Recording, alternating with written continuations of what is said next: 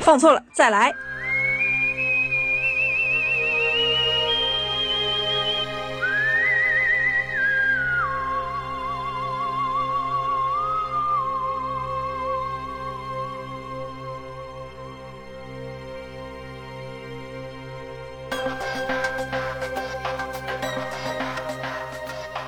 白色巨塔正在面临倒塌的危机，大学医院的医局渐渐退化，医院原本的金字塔式的构造也面临摧毁。本该是挽救生命的医疗，也终于迎来弱肉强食的时代。以前曾被看好的外科医生，也因为过度严苛的劳动环境而人数锐减，离开经营恶化的医局的医生也不少。为了弥补医院人手不足的情况，出现了一种新型医生。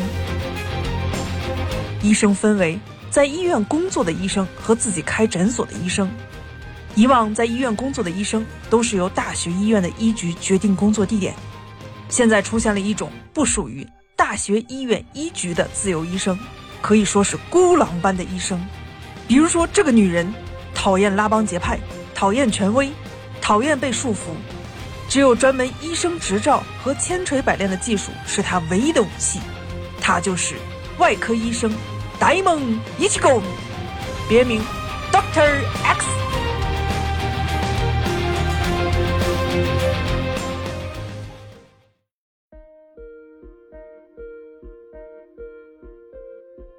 Hello，大家好，欢迎收听本期的走马灯。今天我们继续不聊沙丘和零零七啊，因为我们的医院、不是 我们的电影院还是不开门啊，因为今天聊医 医疗剧，所以老说医院医院的啊。但是未来的惊喜还不少啊！虽然不聊沙丘和零零七，但也绝不是水一期，咱们还是说一期有意思的剧。你看，其实我们能说的东西挺多。虽然电影院不开，嗯，但是后面积蓄了很多能量。比如像《怪奇物语》最近就发布了新的预告片，预示剧集即将回归。但是我后面看，就我就绝望了。它上上面打的是二零二二，非常鸡贼啊！网飞漫改作品《太空牛仔》，就我小的时候很喜欢的一个动画片，现在也即将上映真人版。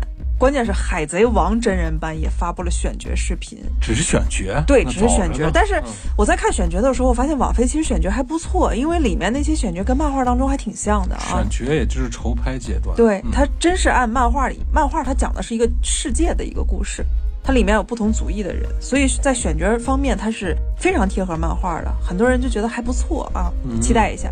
还有科幻剧《时光之轮》，马上就要在本月的十九号出现在亚马逊平台。这个近啊！对，最最最最最最重磅的《无垠的太空最终季》将在十二月中旬出现啊！哦，所以能搜的剧集它额度还是挺多的啊，请大家期待我们每一期吧。也许中间插播一个封城大佬，压力好大。今天我们跟大家聊的这个就是《Doctor X》外科医生大门卫之子，呆萌一起过嗯！这应该是我们。录的第一个日剧，是吧？因为之前我们录的都是科幻剧、英美剧居多一些，这是我们的第一个日剧，也是我们从一而终的一个日剧啊。因为在整个的日剧圈当中，有两个现在鼎鼎大名的，应该说是他们霸占了呃男性流量和女性流量的，一个是半泽直树，当然半泽直树后期还会不会更新我们不知道，看来是不会更新了。啊我都没看过。嫁人，他算是日剧之王，但是。Doctor X 大门未知子，嗯，我们的米仓凉子算是日剧女王，这两个剧集都是王炸的剧集，都算是收视率就巨高的，所以迄今为止没有任何的其他剧集，就算现在有最爱像这样的一些高分剧集或者是非正常死亡，但是它都没有无法比拟这种长期的剧集，嗯，长期更新的。收视之王永远都是 Doctor X，嗯。而且现在到第七季，它开门红嘛，现在已经有十年了，整整播了十年。你看咱们咱们有多闲啊！第七季十年，它就嗯一年都未必能轮上一集，对，中间歇了。对，嗯，因为中间因为疫情，它歇了一集，歇了一季。之前也是就半拍半歇，就是这样的。但是十年来，观众并没有流失。你看。最近更新的这一季啊，现在是更新到第四集，第五集马上就要出现了。对，预计上一季播出已经时隔两年，终于迎来了新的一季。日本的收视率调查公司他们就做了一个调查数据，该剧的首集个人平均收视率的是百分之十一点二，家庭平均收视率是百分之十九，关东地区啊，就实现了一个巨大的开门红。那挺不错了，嗯，百分之二十了，将近。是，嗯，第七季于十月十四号出现了。我们今天跟大家聊这个剧集，为什么呢？是因为我是北瓜，他是老狗，我们俩都超级喜欢这个剧集。啊很好看。你看这个剧集感觉怎么样？嗯，就从我们从第一季一直追到第七季，第七季现在第五集，在我们录制的时候还没有完全出来，但是第五集还值得我们期待一下哈。嗯，嗯，你认为这个剧集从第七季到第五季，你有没有什么一些让你觉得能总结出来的东西呢？咱们一直以前看漫画，呃，动画片儿，像什么《中华小当家》，还有《功夫小子》这一类的，主人公一直在挑战每一关，挑战难点，挑战新的任务。它唯一不同的就是主人公可能是在成长，他这个不一样。刀手 X 一开始他就是技能满点的人，嗯，他好看呢，除了有这个漫画风，还有这里面管日本的那种医疗行业叫什么白色巨白色巨塔，对，白色巨塔，它是挑战传统医疗职业职场的权力结构，权力结构。对，呃，这点我觉得特别有意思，而且她是个女性。咱们一说大夫、大厨、律师这些传统观念，咱们都觉得是男性的呃权嗯特的天下。而且权威一定是由男性角色构成的。这个剧里面呢，给大家一个反差，就是女性。而且她呢，我不是在你的呃体系下成长起来，但是人也也是上的好的医学院，肯定这方面不错。但是我不是在你这里面天天琢磨怎么弄论文呀，怎么弄研讨会啊啥的。但是他嗯有就是亚洲最学院派。对最精湛的技艺。嗯，咱们其实呃在工作中很很多人都可能意淫过，就是说我其实也是一个手艺人，我就想踏踏实实做我本分的事儿，别的事儿对我的职业对我的技术来说并没有任何的好处，但是没办法，你的领导需要一条狗，嗯，需要一条狗，对吧？那呃你你你想吃到粮，那你只能是做狗，只能做一些跟你的技能完全不相干的一些事儿。对。但是你还没有像大门那样的底气说？当当你狗粮吃得饱的时候，你才发现，嗯，我有好几年没练习打猎了，我生疏了，那么我也需要狗，对吧？需要狗帮我叼叼飞盘啊，最好是有打猎的狗啊。所以形成了一种呃就是呃职场风气。嗯，他这个其实不光是借的医院这个壳儿，它是在说现在的职场风气，嗯在讽刺这个。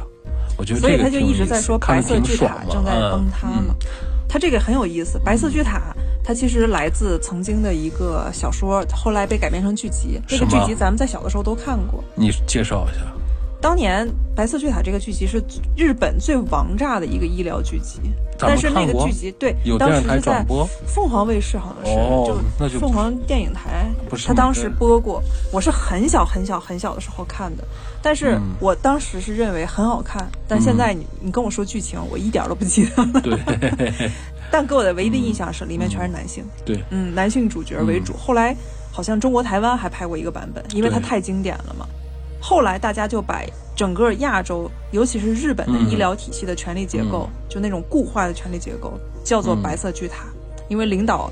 给你交代一些任务，就是一些非常私人的东西，你也必须得去打。对。就像刚才你那个汪汪说啊，嗯是一样的啊。那这里面让你看的爽的就是他一直在挑战那些自以为是的、吹牛皮的、善于表面包装的玩弄权术各的，各种所谓的专家，嗯。都在他面前被打的体无完肤。他以嗯不不变应万变，是吧？对，他以不变送走了，他就是他就是利利索索、踏踏实实、兢兢战战的去干活。对，但是他这个兢兢战战、踏踏实实，只干自己的本职专业，反而让那些玩弄权术的人毫无招架之对力啊！但是剧里还是毕竟是个剧，嗯它的每一集的结果是名利双收啊，名他没收到，名是让出去了，利利 是收到了，但是这只是剧，在咱们现实，尤其咱们城里这这这些呃环境下，他是不可能有这个。他这个剧集一直在成长的。嗯别看我们认为他从来都是不不会改的一些套路，对吧？对永远都是一些套路。你看的好像他是在微观的在变化的。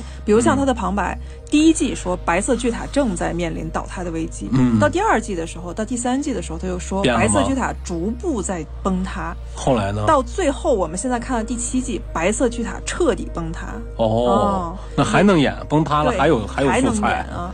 它也代表的是现在平行的日本的整个医疗体系的一种真实的状态。对，跟它里面做的手术和手术方面的一些技术其实是一样的，都是汲取现今的一些东西放进去。我们就认为很好看，嗯，还有就是它里面还会有一些非常幽默的一些东西。那对它的搞，它的搞笑能力太厉害了。它是一个特别严谨的医疗剧，但是它还能给你搞笑。我觉得就是因为它的手术环节过于紧张了，他是不想让观众一直绷的那个弦绷断了，中间调剂你一下。那好多其实电影电视剧里导导演都有这个手段，嗯，就是让你绷的不行了，把你调开一会儿，调开，让你稍微。嗯，心情平和下来，再让你达到下一个峰值，嗯，是这种。虽然这个期间有那么一些对很有意思的一些桥段，但是还是不得不说，也吐槽一下，里面有一些特别五毛的特效，一般都是大门去某某地去游玩，或者是某某地去帮助别人去做手术的时候，出现一些特别五毛的一些特效。这个他这置景呃潦草方面呢，怎么说呢？他这个剧不卖这一点，嗯，这个可以理解。他就摆室外的一般都是五毛特效，但是室内的都非常的专业啊。我们也大概总结出来大门这个人啊，我总结了一段，不知道大家有没有认可啊？我就说大门未知子。呆萌一起狗，我我也展示一下自己的塑料日语啊。他是一个非常神奇的一个自由医生，他有的像 Dirk Gently 一样的超能力，是什么样超能力？所到之处皆为病患。你记得 Dirk Gently 吗？他不能盯着谁看，盯谁看谁就要病倒。我记得第三季里那个独岛就。前两季一直跟他对着干的这个独岛，独岛在第三季的时候不是已经退位了吗？他在第三季第一集的时候，他去度假，好不容易跟他老伴儿说结婚四十年了，也没好好陪你度个假，突然他就听到了高跟鞋在船上滴滴答答的声音，他就看到一双美腿，然后督导说不可能不可能，我我怎么能见到他呢？老老伴儿就说老伴儿以为他见到美女了啊，说哎你你那眼神怎什么情况？他说。我好像见到不祥的东西，你就可以所见，独导那个话其实是有原因的。对，大门走到哪里，绝对都有，当场就会有病瘟神呗，就是。但是他又能一个一个通过他的妙手回春之法啊，救活一个一个病患。他对谁感兴趣，盯着谁看，谁就绝对是得绝症的料。却送走东大一个一个为踩死为食亡的上级跟同事啊，简直就是白色巨塔中行走的乌鸦天使。我们不能说他是黑天使，因为他有乌鸦嘴，他又是一个白衣天使啊。对，现存的只有志坚重任、重圣，你知道吗？志坚哎，志坚太逗了。你看，还有海老明、加地医生。呃，志坚和海老明这两个演员是我最喜欢的特型演员了，真带劲儿。两个人长得真的不太好看啊，但是他们贼有戏，卖卖。表情就够了。是，还有加地医生啊，祝他们好运吧。也许在之后这几个都会被干掉呢啊。嗯。而加地医生因其特别蠢萌的一个表现，现在已经有关他的衍生剧出现了，名叫 Doctor Y，外科医加地修术，在二零一六 年的时候拍的。对，海老明都没说混个剧出来。志坚都没说混一个剧出来，演志坚真应该混个剧出来。他年轻时候也是大夫嘛。对，志坚真的，这个人很有意思。抛了干支了。虽然他是一个，我们在每一集都能看到大门面对新的挑战，然后大门不惧很多东西，他总是会跟新来的那些医疗体系当中的官僚去说一些自己的一些诉求，就是我不干这个，我不干那个，说很多东西。嗯，他最后能够力挽狂澜，能把那些很多难的手术或者是马上就要死的一些病患救回来，这些都是典型的套路。但是我们能看出来，这里每一个人他不同的东西，还有他丰满的东西。就像志坚，志坚，我们一开始看他就是觉得他是一个非常逐利的人。对。后来看他确实是个逐利的人。对。关键是志坚在这个逐利的过程当中，他并没有扁平化，把这个志坚演的特别阴暗。对。反而他那种卖萌。上班嘛。对，能高能低的那种状态啊，让志坚成为粉丝们心目当中。很牛的一个反派，就大家都不舍得志坚走，志坚一次一次的被大门打败，但是一次一次都能回来，不像之前的什么独岛呀、天堂啊，他们都被大门彻底扫除了。对，有的那种纯邪纯坏是吧？志坚是那种的能跟善良妥协。但又心痒痒，又想要利益，是吧？对那种的，但是在安全和道德的那个内心的深处呢，又又想伸一把手，所以他一直能活到现在。你看，志坚在第二季的时候就把大门给开除了，但是在第三季的时候，他进入国立中央医院的时候，应该是这么翻译的啊，反正翻译的不太同。国际中央医院的时候，他就拉拢大门，因为他需要大门做他医院的门面。嗯嗯他请大门吃特别贵的和牛，大门吃贼高兴。天，你看两个人都已经扛了一季了啊。对。结果之间说大门来我们这儿吧，你觉得怎么样？我再给你点一份牛肉呗。其实大门的大门说，我们见过吗？这叫啊。大门的心里其实也不是极端痛恨之间的，他反而痛恨那些就是表面上又跟之间不一样，想做那种的伪光正、伪光正的东西。完了，其实是特别卑鄙虚伪的人。对，反正之间是把自己真正的卑鄙，他直接就展示出来了。他毫不掩饰坏了。他毫不掩饰自己的那些黑暗的东西，而且他毫不掩饰他能随意处置海老明。海老明反而更爱他了。对。因为韩老明确信他不是好人啊，人就怕你接触到这个东西，你以为他是好人。嗯，就像他第七季里面有一个从美国回来的医生，那个医生就是特别虚。嗯，super star 那个医生，我们最后会跟大家说一下，就是风虚贺龙太郎，对吧？这就是最后来的这个啊。但是他是野村万斋的，我们之后会跟大家说一下。嗯，反正你是给野村万斋那个表现是起了一个不太中听的一个外号啊。我们先来看一下整个大门未知子，大家在看过七季之后，对他到底有什么样的一些了解吧？他的一个个人档案我给整理了一下，从第一季到第七季啊，我自己私人的一些总结。他三十六岁，师傅兼经纪人是神原京，就是他出道的时候，真正我们看的时候他已经三十六岁了。对，阿京。好友兼搭档就是麻醉师城之内博美。哦，很多人在看过这个剧之后，我就看很多的一些留言，嗯，据说有的人是什么，我真的是医生，他在看这个剧，因为里面的一些医学方面的东西非常专业，对，关键是他们在看完的时候说，我不要别的，我在看完这个的时候，我好要我的小内内。啊，就喜欢博美呗，对，我也觉得博美。挺有意思，我的麻醉师。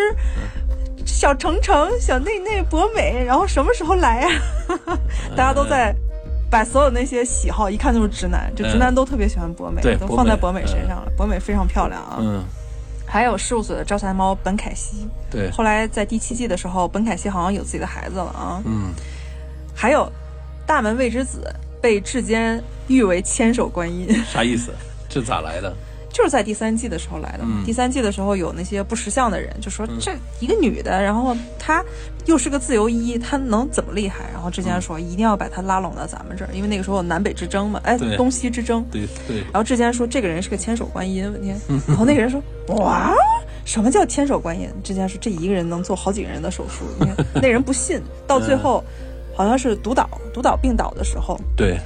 大门就把整个的手术做下来了，关键是那个手术它还有颈部的，还有心脏的，还有最后的癌细胞的，全给做完了。那人说这样看到自己的手，真的是千手观音，是这么来的啊。对，他的大门有两个名言啊，一个是我不会失败的，另外一个就是我不做。我塑料日语学一下啊，我不做就是一大西马塞，一大西马塞。嗯，还有就是。我不会失败的，用日语大概就是看过这个剧集的人肯定会非常了解啊。哇，他西西拜西奈诺得，哎，真厉害！我看了那么多集，我只有印象，根本学不会。大梦一起过，你记住没？那个还行，嗯。他是一九七六年出生的，二零零一年从明英医科大学毕业，加入东帝大学医学部外科。他七六年三十六岁，这个年龄谎报了吧？还是第一季的时候算的啊？那还能理解。现在应该是都四十多岁了。四十六嘛。因为他之前你想学医的人，他不可能太年轻，对，而且他得需要经验的。嗯，像我之前看的《实习生格雷》，其实我很喜欢看医疗剧啊。实习生格雷里，他们的医生真的很苦，他们家差不多有七年的时间，基本上在实习，还有不断的考试。因为美国拿执照很难的，所以他们缺医生。但是他们但凡成为医生的话，就很厉害。对，嗯，你看我们的大门，他在离开大学医院之后去古巴进修，这也是他国际身份的一个认可。嗯，关键是他后面就当过国际医生，那个时候他就拜他的老师神元经，嗯，为师。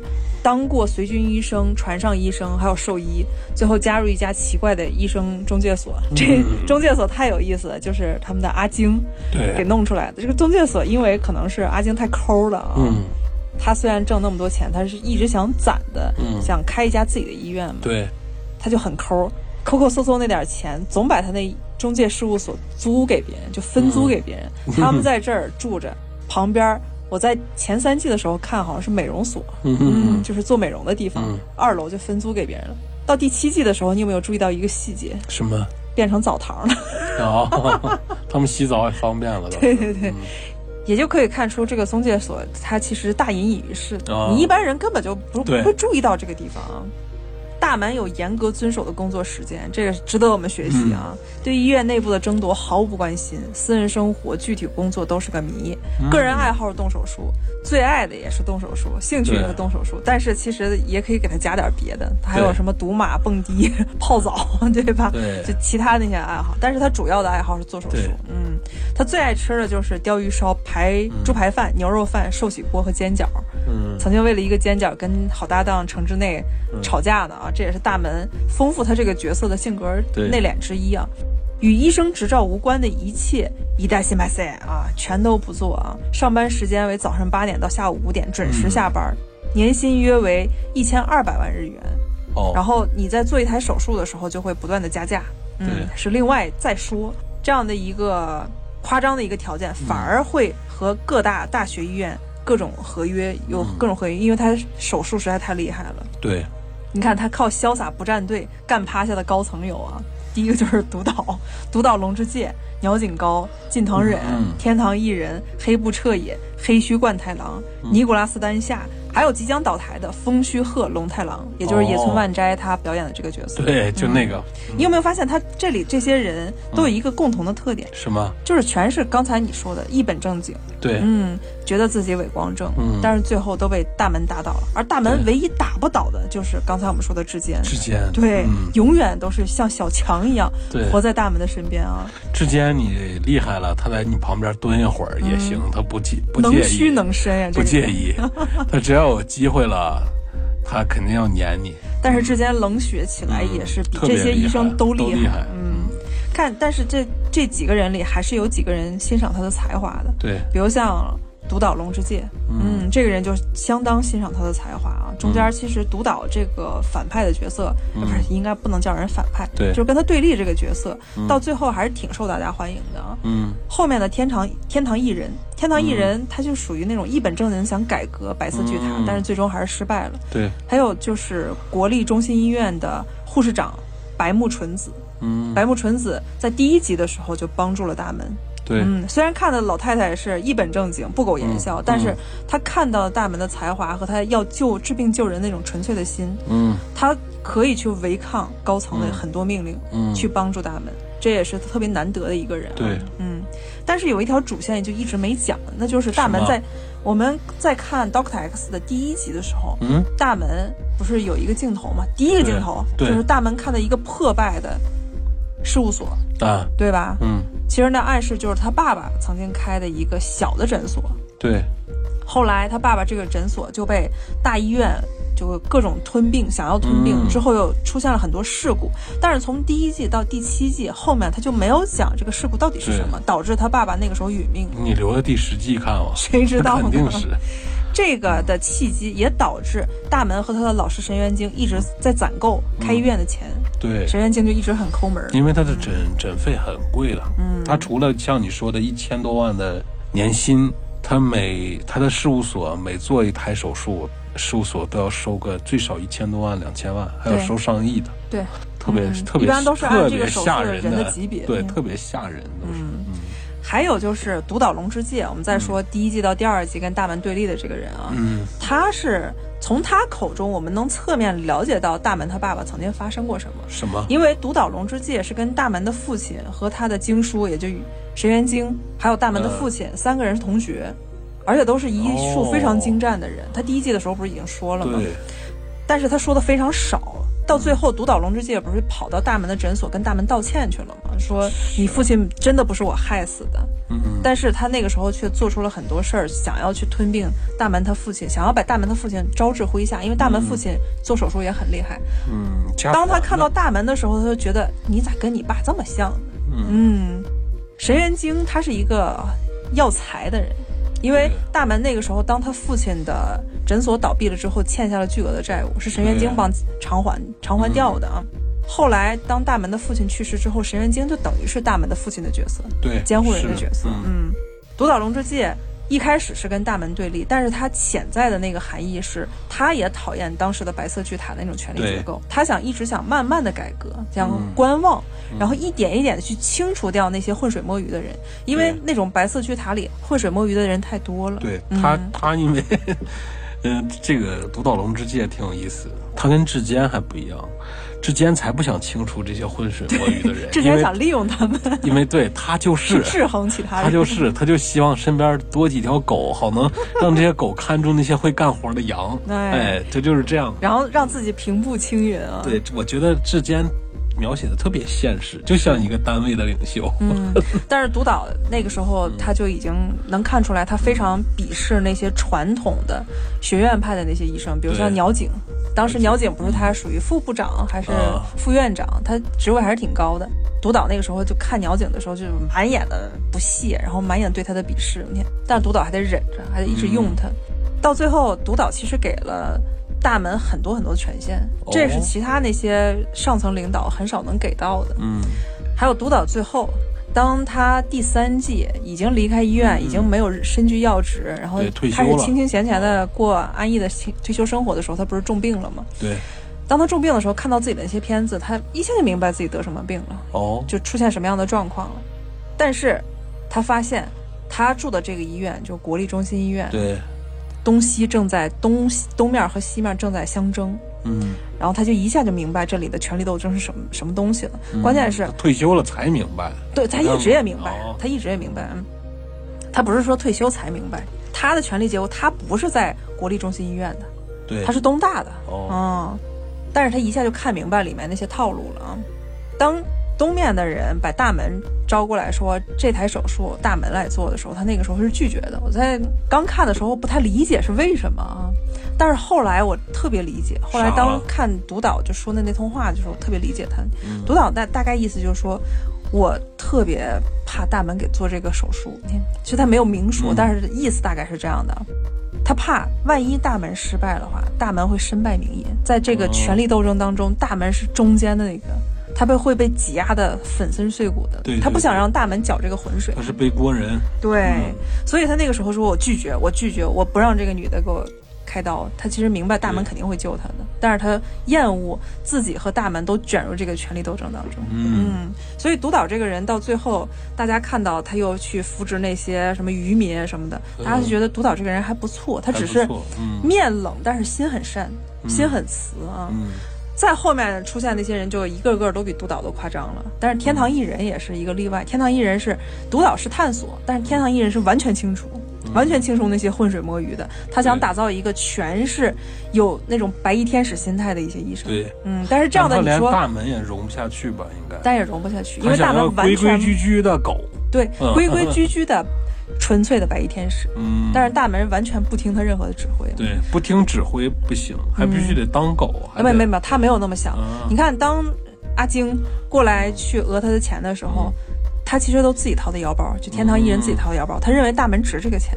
嗯，他为什么走？是最终他在最终后面的时候他迷失了，他也在权力斗争当中非常的迷失，他忘了作为医生的初心。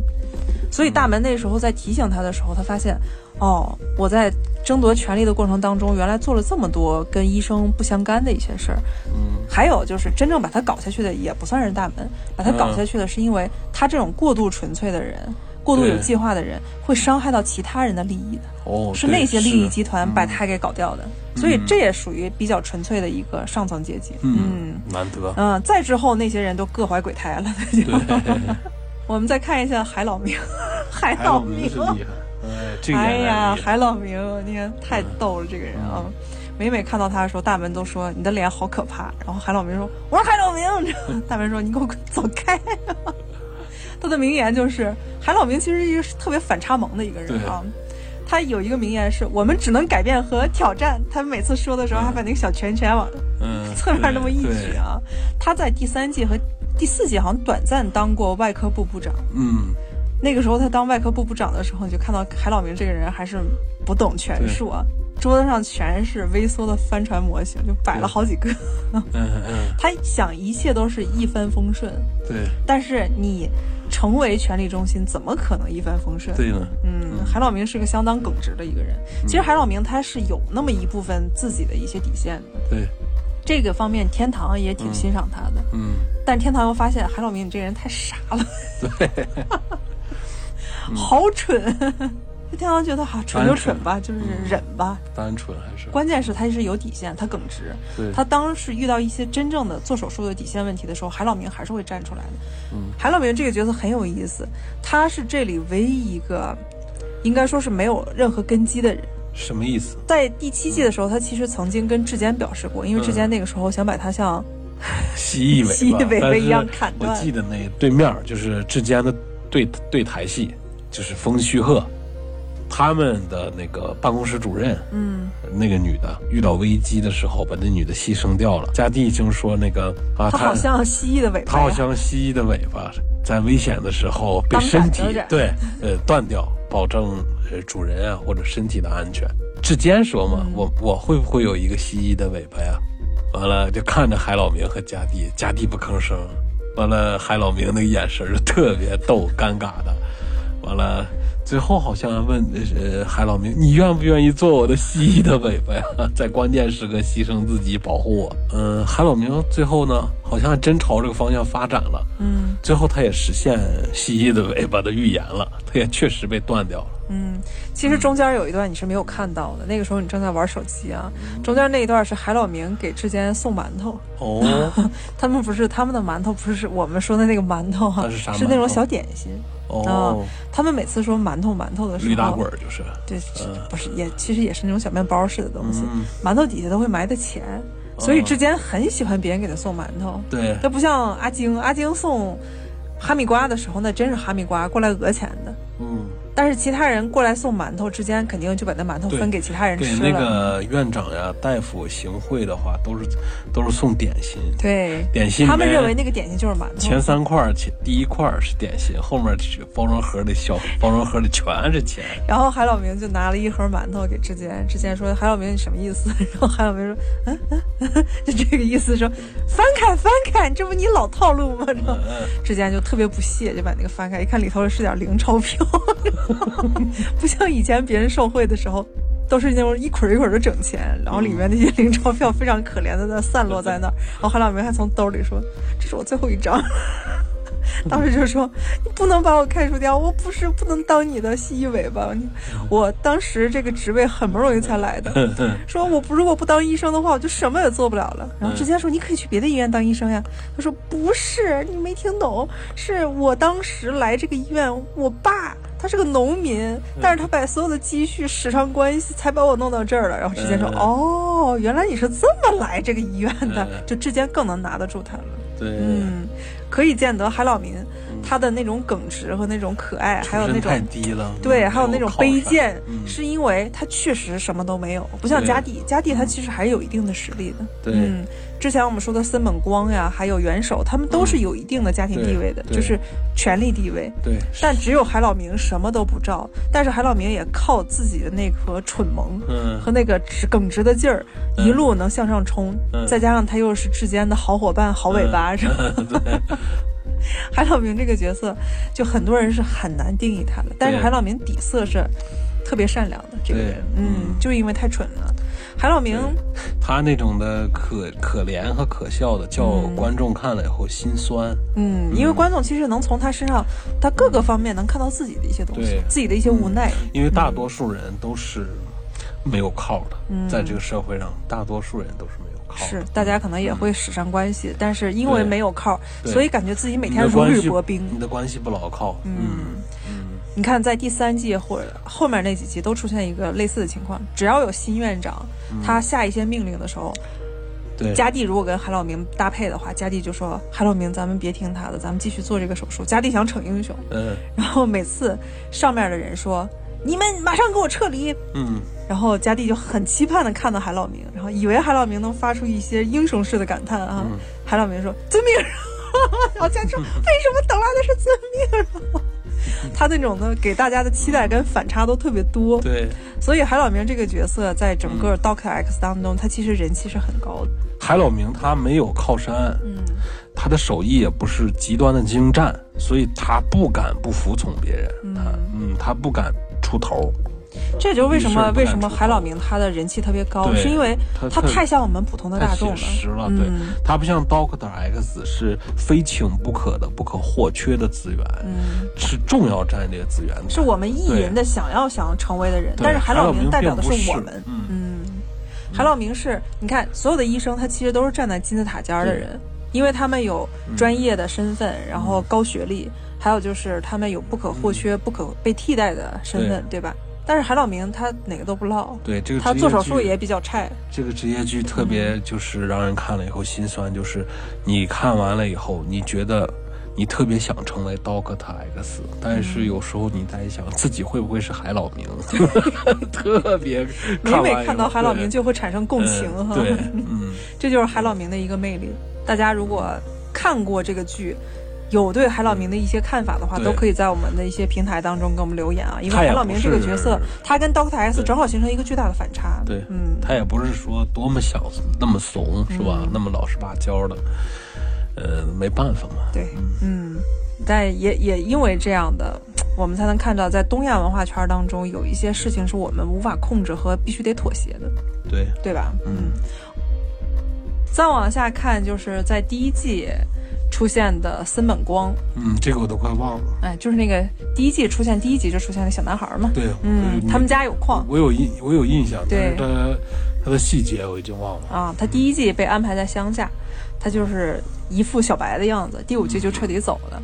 还有就是元首，元首你看这一季就没有见到，小对吧？金小金，元首在第六季的时候就离开了，已经啊。对，加地秀树，加地秀树会一直跟着这个剧集，我我估计是。嗯，因为他有自己的番外剧。对对对，他是在这个剧集当中是腹腔镜手术第一人。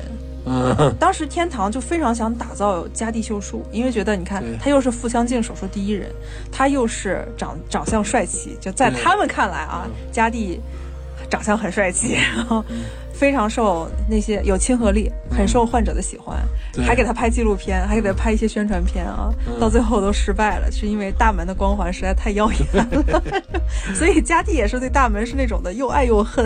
对，每次看到大门，每一季在出现换领导的时候，大门都会给大家派上一圈儿自己的那些一大新班赛，然后贾静说：“我不看了，你看看了好几年了，你知道吗？” 特别可爱的一个人啊，反正这里常规这几个角色，大家印象都比较深刻一些。对嗯，嗯在后面其实还能出现很多令人惊喜的一些角色，我们后面再说。这个 Doctor X，我们说一下，他从一开始是二零一二年十月十八日起播的。哦你看他每每都会选在周四档，你看这次也是十月十四号，嗯他只是选在十月的周四，十月开头的一个周四啊。嗯，可能有讲究。是，可能找人算过，谁知道呢？他这个讨厌拉帮结派、挑战白色巨塔的封建体系的一个故事，真的是太受欢迎。嗯，怎么个受欢迎呢？以至于他这个剧集到最后卖到了，就中间那几集卖到了中国香港 TVB、中国台湾、马来西亚等等各大地区。官方曾经宣布啊，说该系列已经在全球超过二百个国家播放，同时播放，哦就买了那转播权了。真厉害嗯，可见大家对这个剧集的喜爱啊。我们说一下它里面的一些共性跟彩蛋吧，它就非常吸引我们的一些东西，它肯定是有共性的，都七季了。我们刚才说它套老套路了啊，它里面的共性很有意思，就是每集每季的片头片尾固定旁白就是讨厌拉帮结派，讨厌权威，讨厌束缚，专业医生执照和几经锤炼的技术都是他唯一的武器。确实，开头跟结尾都会照常会说这个旁白啊他。要把人物的定义再来一下，让这个东西显得更有力，打动对你。第二个就是我们的主角呆萌一起狗啊，大门未之子，常被家地医生称为是恶魔，嗯，但是这也是有原因的，因为大门它这个音是呆萌，嗯，呆萌还有哦嗯就是英文就是恶魔。对。哦，我也是塑料英语、塑料普通话，然后塑料日语混在一起说了。第三季医院当中。就是里面的一些主治医师，其实很多姓氏都取自嗯日本高速路的同名的休息站的名字。哦，比如像以东明高速路为例，有海老名，就是取自神奈川县的海老名高速公路。嗯，还有竹柄信太郎嗯就是取自静冈县的竹柄高速公路，嗯，富士川清治郎取自静冈县的富士川高速公路为。啥都取自静冈县的这些高速公路呢？嗯，有可能大家觉得取名这方面大家找彩蛋吧，或者是对这些地名和地点有一些自己的一些考量，我也不知道，不知道。啊，不知道，但是它有一些共性在里面啊。还有就是每季每集客串的名字的姓氏其实是有迹可循的，什么意思？比如像第一季的第一集就有一个叫伊之濑，哦，也就是它代表第一季。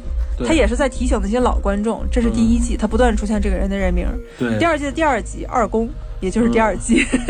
第三季的第三集出现了三元，哦，第四季第四集出现了四叶，嗯 第五季的第五集就出现了反田无反田，嗯然后第六季的第六集就出现了六角桥，嗯啊，以此类推到第七季还没出来，我还没看到啊，因为得到第七集。对，嗯哎呀，这个编剧也挺会埋坑，是，还有他一些流量的配角，我们都知道，嗯米仓凉子他现在是 number one 啊，对他总会有一些流量配角。嗯，我韩了明他们都属于丑角儿，但是这里他最吸引人的另外一方面是他每集或者每季都会有一些常规或者客串的一些长相非常好的日本演员，对，嗯，颜值非常高的。呀，或者是对大腕儿，嗯来客串，你看，我们就是跟大家盘点一下，比如像嗯。铃木浩介、哦藤木直人，还有大长腿的蔡蔡旭，嗯。他曾经也是模特啊。田中圭呢，不是？啊，他算他算常规，嗯，田中圭之前演的那个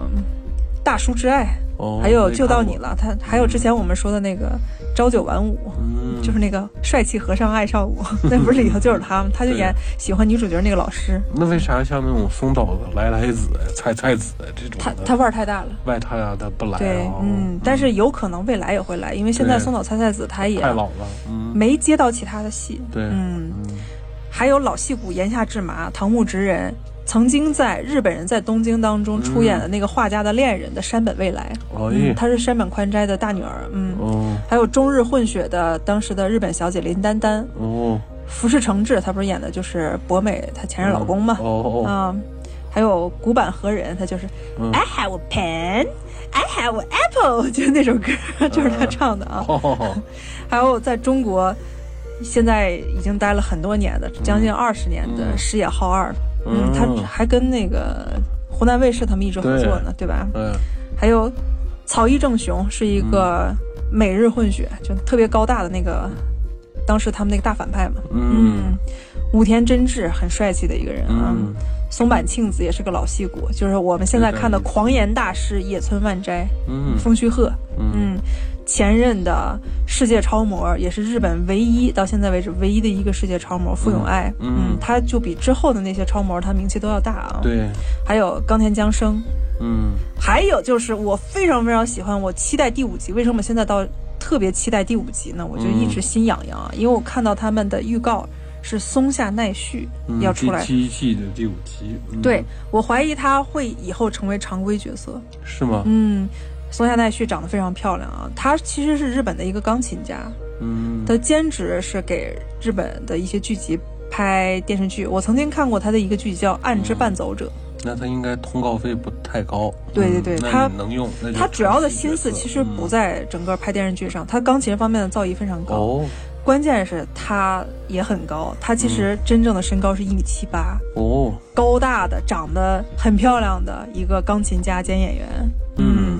他将来可能会跟我们的米仓凉子成为真正的搭档，因为当时我们看那个续预告的时候，他不是说我是自由护士，嗯，嗯，这个自由护士看来她的整个名声还有她的整个的分量是挺大的。哎，的。这不是瞎起哄吗？大夫是不可稀缺资源，嗯，你护士毕竟不决定嗯病人的生死，你还护自由啥哎呀？你，她肯那个护士很重要。我们在看第三季的时候，他们国立中心医院里面那个老护士长，就刚才我说的那位，他你看他就非常专业，他跟我们传统认为护士只是给你做一些护理不一样，他可以去支派很多东西，他也可以能看出这个医生将要去做什么，然后帮他去拿设备，嗯将要去做什么，这个很难的，都需要很专业的。啊。我们再看一下，在第一季到第七季，它都讲了一个什么样的一些地点啊？嗯它其实每一季它的地点都不一样，但是东大肯定是一个典型的地方嗯啊。第一季是帝都医科大学，嗯第三医院它发生的这些故事啊。再往后，因为那个时候属于整个故事的一个起因，嗯由于很多的一些外科医生他离职，由于三名外科医生离职，才不得不找到派遣医生大门卫之子。嗯，这是整个的开篇，也代表了白色巨塔即将崩塌。对第二季就是以北海道为主、哦啊，后面还是转战刚才的医院啊。嗯在第三季的时候，大门就被派到了国立医疗中心，就是国立中心医院，就刚才我说的啊，卷入了东京东帝大学医院和西京大学医院的权力纷争当中。特别篇的时候，大门那个时候就去了金泽度假，哎这个时候就遇到了一个病危的议员。关键是在这个特别篇，特别篇就像一个电影一样，这里有一个常规演员，就是特别篇中很重量的一个演员是北野武导演。哎哇，这属于整个的 Doctor X 当中最重量的一个人了啊！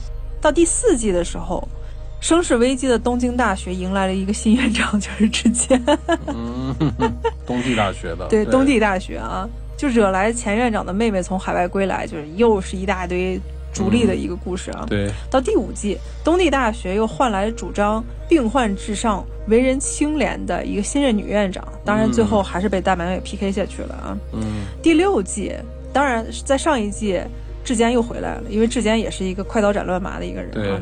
第六集在进入令和时代，医疗界就出现了一个权威和次时代。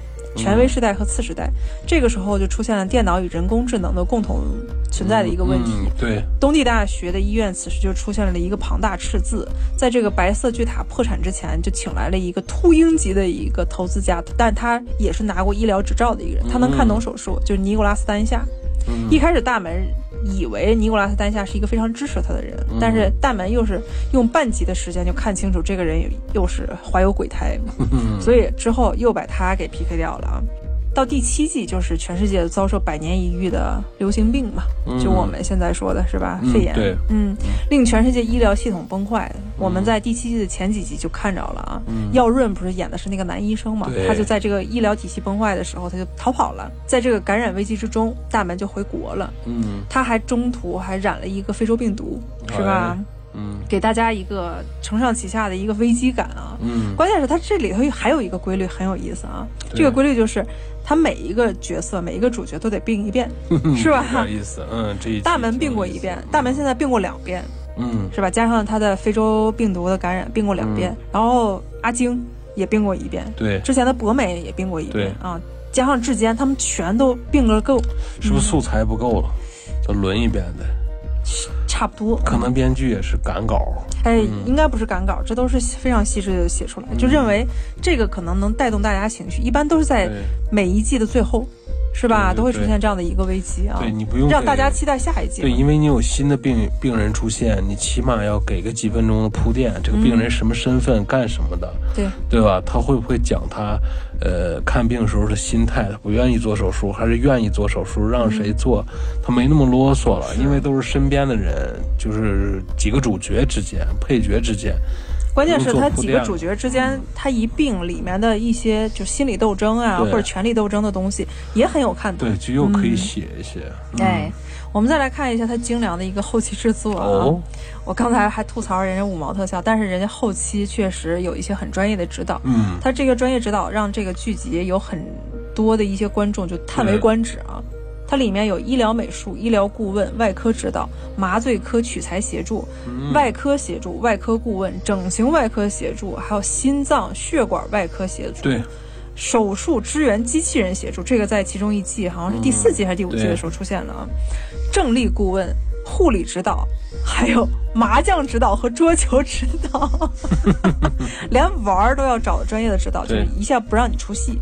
对嗯，真好它。上面那些麻将的牌啊、对胡啊什么的，基本上会玩麻将的人都能看，懂你。看他每一集在讲一个病症的时候，他为啥能让你看进去？你感觉真是那么回事儿。对，他给你前因后果，他他们开那个叫会诊，嗯或者例会诊大会嗯对，包括治疗方案都跟你说的跟真事儿似的。嗯，包括他在手术途中，电视剧把，视频的右下角，或者是有一个地方会开一个画中画，嗯，这个画中画呢，就是会做一个动画。对三 D 动画的，给你讲他的解决方案，或者是给你讲现在这个器官的状态，嗯。做的都特别是回事儿。是。嗯要不然很多的真正的学医或者从事医疗工作的人看这个剧的时候都觉得被爽到了，对因为他完全不摆观众的智商，说你们智商都很低，我就糊弄糊弄你们，咱们这我让大门跟其他人谈个恋爱不就可以了吗？对咱这个医疗门外汉看，我觉得 挺有意思。而且非常的激昂啊！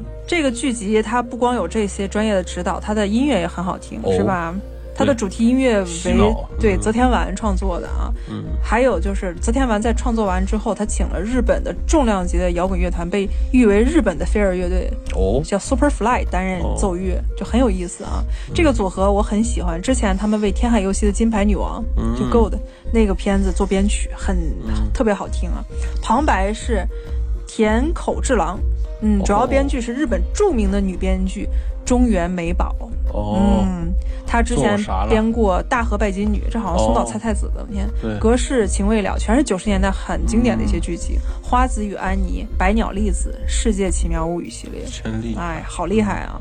整个他后期在第六季和第七季的时候，就加入其他人，就进入这个团队，但是主要的这个主干还是由中原美宝来完成的。哦，嗯，我你在看到这些东西的时候，你其实很想知道到底白色巨塔它代表的是什么。对呀，白色巨塔在山崎丰子的长篇小说《白色巨塔》当中就有这么一个解释啊，他说白色象征的是医道的无瑕，对，西方医学之父希波克拉底在其著名的誓言当中强调了这一点，而巨塔呢，则是指故事发生之地，一个拯救生命的一个地方，培养下一代医护人员重任为一体的地方医院。但是现在我们说这个巨塔它非常的浑浊啊，嗯，在这座巨塔当中体系的概念，它就是一个体系的概念啊。哦那就对，在这座巨塔当中，因为它白色跟巨塔放在一起了嘛，人们需要面对的绝不是简单的去区分善与恶，而是哦深刻的认识人性中存在的诸多发人深省的矛盾和冲突。哦，嗯，日本医学学院的教授体制就引自德国，我们在看的时候也能看出来，鸟井他们不是都是那个教授，连海岛明都是教授级的啊。对，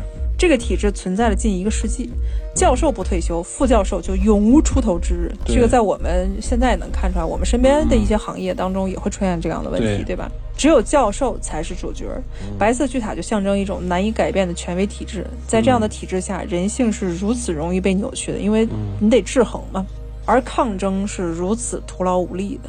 所以最早就运用在刚才山山崎丰子，他希望能够通过白色巨塔来让大家反思纯粹的医疗、纯粹的医生，就真正想要去拯救生命的医生是多么可贵的。大家应该去放弃一些东西。白色巨塔它在现在现当代已经没有任何存在的理由了。对，嗯，白色巨塔这个剧集也很经典啊，分别有一九七八版和二零零三版。我一直在想，我当年看的应该就是一九七八版。哦，嗯，所以我现在 对它的剧情没有任何的印象了，太早了，太早了啊，就是好看。嗯，对，在整个你看完 Doctor X 的时候，嗯其实我们不应该绝对的去过度激昂，去相信真的有 Doctor X 这么一个人，就是对我不会失败。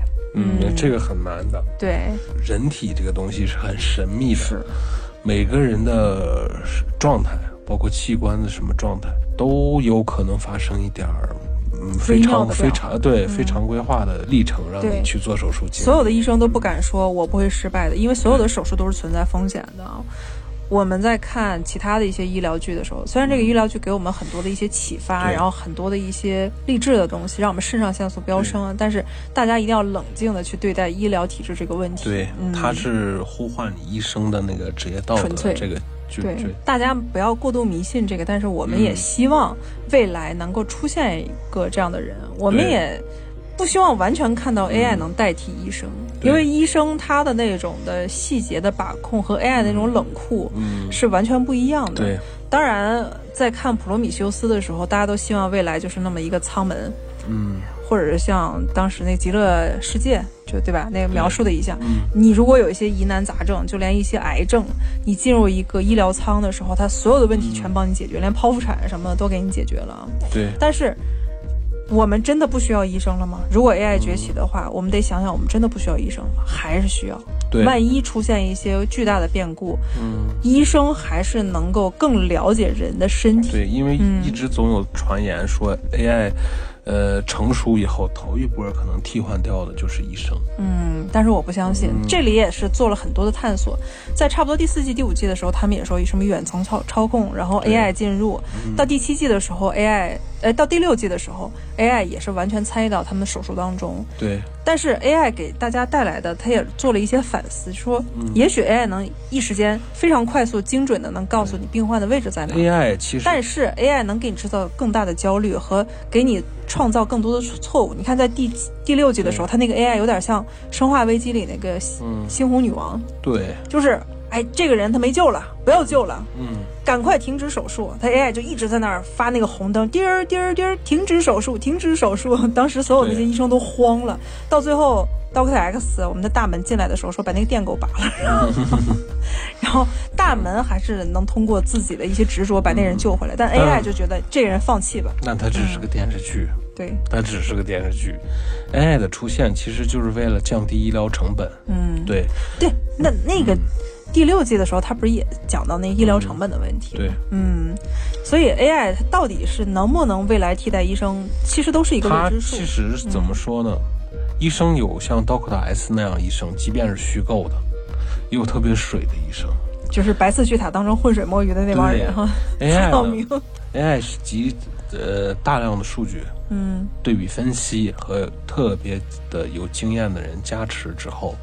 出现特别稳定的解决方案集群，嗯，降低成本，呃，降低成本，从而提高成功率。就是 Doctor S 再厉害，这个世界上每个角落的每一台手术，他参与不到。嗯，也许今天全世界发生，咱们打个比方说个数，五万台手术，嗯，Doctor Doctor X 只能漂漂亮亮成功的完成一台，其他的那四万九千九百九十九台。嗯，可能有百分之十五的手术不漂亮，或者是百分之五的手术，或者一的手术是失败的，那就是个大数。但是如果 AI 的话呢，做不到 Doctor X 那样的，但是对常规的肿瘤病切除什么的都是很棒的，要比人为操作，比人的那个参差不齐的品质来说，要可控的更好，而且成本更低，其实是一个可行的路的。嗯，是可行的路，就像我刚才说的。毕竟 Doctor S 是个虚构的人。对，但是现在大家有那么一种非常纠结的一个心态，就希望 AI 马上就能参与到巨型的手术当中，就非常难的手术。前几年特别流行大数据和人工智能说，好多节目都做过这样的推测，就是以后家庭的试剂盒也许就是跟一个测电笔差不多这种装置。完了呢，呃，那不是成了庞氏骗局了吗？呃，扎扎呃，取你点唾液，或者是咱们说是最直接点验血，嗯，从你的那个皮下，哎，我就它可能有配有一次性针头，稍微扎你一下，取一下血，完了它有化验上传的数据库，这个能告诉你应不应该去医院做一个详细的检查，你的血液有什么问题？嗯，因为咱们好多去医院看病，大多数的一个流程都有一个验血、验尿，对吧？对这一块儿，更希望看到的未来是有更好的医生，就因为有 AI 的配合、大数据的一个支持，有更好的 AI 的话，它从从数据端解决的话，它连你就是说家庭医生的那个饱和量都要降低，因为就像我说的，常规的验血验尿自己能通过家家庭仪器做了，完了呢，家庭医生也有，但是他的业务单就少了，他辐射面可能广了，完了那个专科医生呢？可能就是到医院医院里的专门的设备，像普罗米修斯去一个舱里就给你做了，而且他的呃 AI 的淘汰医生这个进程啊，是成功率越来越高的。嗯，它就像咱们说玩一个特别复杂的大型的网络游戏的，那刚一上线内测版或者是早期版本，特别多的 bug 和错误，漏洞百出，但它慢慢的、慢慢的都会把它盖掉了。我们就是有一些悲观的和乐观的一些想象啊。悲观的就是，AI 未来它把所有的医生都 PK 掉了，让大家不想去学医。但是突然出现了末世里那样的情节，停电，停电，或者没有真正的清洁能源，或者是发生了一个巨大的灾变，比如像核爆炸或者其他一些问题，导致这个医疗舱不能用。但是真正的医生又没有了，因为医生。嗯，已经没有用武之地了，所有都退化了。人的智慧是很，其实，人的智慧是早就能考虑到这一点，而且大家会很保守的。到时候，即便是那个时代，世界上的一些厉害的医学院，它还需要继续存在。这就是一个它还要保。留的一部分、或者很大一部分的医生，要他们经常去临床，你看，要他们去写论文，甚至去支支援那个 AI 的技术。但是无形当中，它 PK 掉了那些看似浑水摸鱼，对就是他们评测下来，这个人就是浑水摸鱼，对就是水平不好嘛，看似浑水摸鱼，导致大家的金字塔尖儿上的人越来越少。对，这是一个非常悲观的一个想法。关键是它有一个特别矛盾的地方，就是未来 AI 它遍地生花，它解决了很多问题，这样的医生很少很少。还有面临的就是资源短缺和未来殖民，就星际殖民。大家肯定是需要 AI 这样的东西做出来去星际殖民，因为因为那样的你就不用带医生了，对对吧？你就可以去开疆拓土，去外星去做很多的事儿，然后你可以走很长的航线。对但是，这就是大家另外一个害怕的一点，就是当那些医生星际殖民走了，他肯定会走一部分、一大部分精良的人才。嗯精良人才都走了，我们就只能面对那个破箱子。对当这些东西出现问题的时候，没人去维修，走的人越来越多，都移民了。你看，当真正发现外星的时候，那这些人就形成了一种另外一种末世情节，对吧？所以我们都没法去预测真正的未来是什么样的。很可能以后的医生只剩下现代医生的规模的呃百分之一甚至千分之一，嗯只留下一些精良的医生，而修箱子的人 这个职业就特别多。因为 对呀、修医疗箱的人，嗯医学院的普通职位，像一些现在有一些可以进一些小医院，呃，低端一点的三甲医院，啊，这些普通大夫干啥呢？嗯，可能就是结结合一些电子工程一些小小的专业去修箱子去了。所以未来有可能出现的一种情况就是，大家都是复合型人才，对或者是脑后插管，对你需要的一些大数据的医疗知识，咔，这些数据一上传到自己身上，你自己就能解决这个问题了，那个就可以不知道了。咋弄，谁知道咱毕竟是有机的东西。我们反正就做出这样的一个假设啊，这是都是在看 Doctor X 这个喜剧兼正剧啊，对，非常王爆的、王炸的一个剧的时候，自己的一些感受。大家也可以在平台后面，比如像小宇宙、喜马拉雅等播客的客户端底下跟我们留言，说说你的奇想，或许我们想的东西有点狭窄，比较浅。对，嗯，也许你观望的东西更格局更大一些听了以后都眼睛嘣儿的一亮了。对，嗯，也许你就是我们的皮揣啊。后面的话就不用说了。嗯所以今天跟大家聊得非常开心，Doctor X 未来我们还是继续期待它能够长久的运营下去吧，因为这是一个非常好的一个项目啊。嗯今天节目就是这样，我们下期同一时间再见了，各位，拜拜。再见。